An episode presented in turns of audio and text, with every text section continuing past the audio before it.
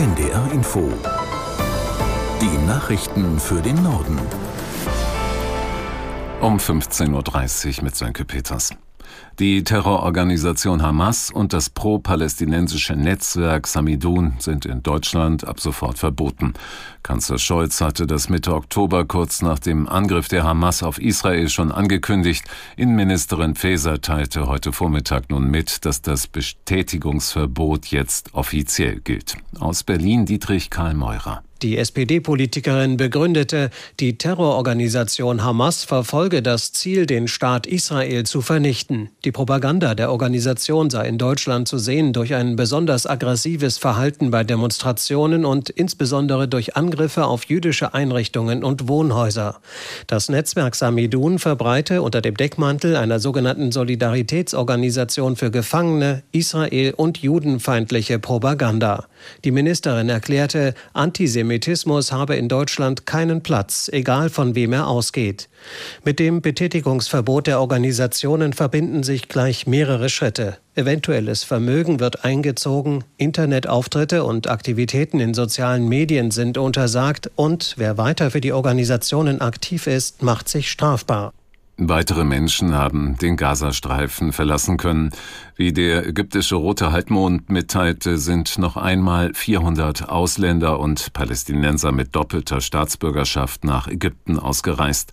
Aus der NDR Nachrichtenredaktion, Nachrichtenredaktion Caroline Wüllert. Geplant ist, dass heute insgesamt 600 Menschen den abgeriegelten Küstenstreifen verlassen können. Einer Liste der Behörden zufolge sollen unter anderem rund 400 US-Amerikaner sowie Menschen aus der Schweiz, Italien, Griechenland und weiteren Ländern ausreisen. Deutsche Staatsbürger standen nicht auf der Liste. Gestern war der Grenzübergang zum ersten Mal seit Kriegsbeginn für Ausreisen geöffnet worden. Etwa 400 Ausländer hatten den Gazastreifen verlassen. In den vergangenen Wochen durften nur einige Hilfskonvois die Grenze dort überqueren. Rafah ist der einzige Grenzübergang zum Gazastreifen, der nicht von Israel kontrolliert wird. In Frankreich, Südengland und den Niederlanden hat ein Orkantief erhebliche Schäden verursacht. Jetzt zieht der Sturm auch über Teile Deutschlands hinweg. Eine Frau kam ums Leben. Aus der NDR Nachrichtenredaktion Tabea Panda. An der Nordsee und dem Brocken wird vor Sturmböen gewarnt. Die auf dem Brocken sind auch schlimmer als erwartet. Im Harz ist eine Frau bereits durch einen umstürzenden Baum gestorben. Und auch im Verkehrsbereich sind die ersten Probleme durch den Sturm da. In Niedersachsen liegen umgestürzte Bäume auf einigen Straßen. Die Bahn hat schon Verspätungen und Ausfälle durch den Sturm angekündigt. Und Probleme gab es schon bei den ICEs und ICs zwischen Hannover und Braunschweig. Und an den Flughäfen Hamburg, Hannover und dem Berliner BER fallen Flüge in Richtung Frankreich, England oder Holland Holland aus, also dahin, wo der Sturm sehr heftig ist. In Potsdam sind die Tarifverhandlungen für den öffentlichen Dienst der Länder weitergegangen. Der Verdi-Vorsitzende Wernicke forderte die Arbeitgeber auf, in dieser zweiten Verhandlungsrunde ein Angebot vorzulegen. Begleitet werden die Gespräche von ersten Warnstreiks. Erzieher und Sozialarbeiter an Berliner Schulen sollten die Arbeit zeitweise niederlegen. Die Gewerkschaften verlangen 10,5 Prozent mehr Geld für die Beschäftigten, monatlich mindestens 500 Euro. Hamburgs Finanzsenator Dressel wies diese Forderung als Verhandlungsführer der Länder als nicht bezahlbar zurück. In Berlin beraten heute zahlreiche Außenminister und Ministerinnen aus europäischen Staaten unter anderem über Reformen der EU. Entscheidungen soll es auf der sogenannten Europakonferenz nicht geben. Es wird vor allem diskutiert.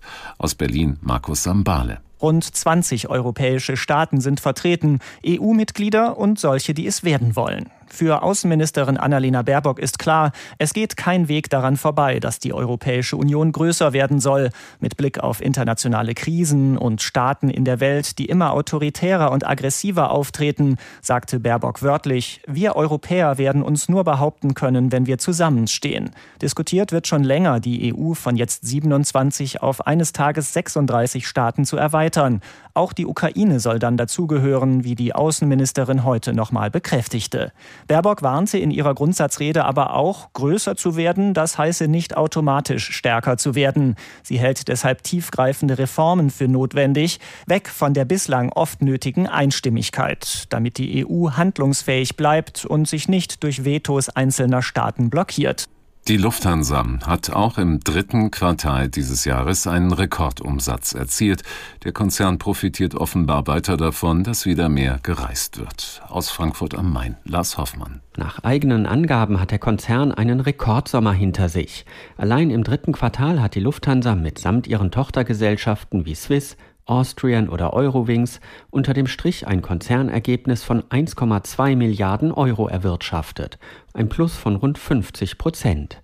Lufthansa-Chef Carsten Spohr sagte, das liege vor allem daran, dass wieder mehr Urlaubsflüge gebucht werden. Insgesamt wurden im dritten Quartal im Konzern 38 Millionen Passagiere befördert, 5 Millionen mehr als noch im vergangenen Jahr. Das sind zwar noch immer weniger als vor Corona, unter anderem höhere Ticketpreise haben aber geholfen, Gewinn und Umsatz deutlich zu steigern. Das waren die Nachrichten.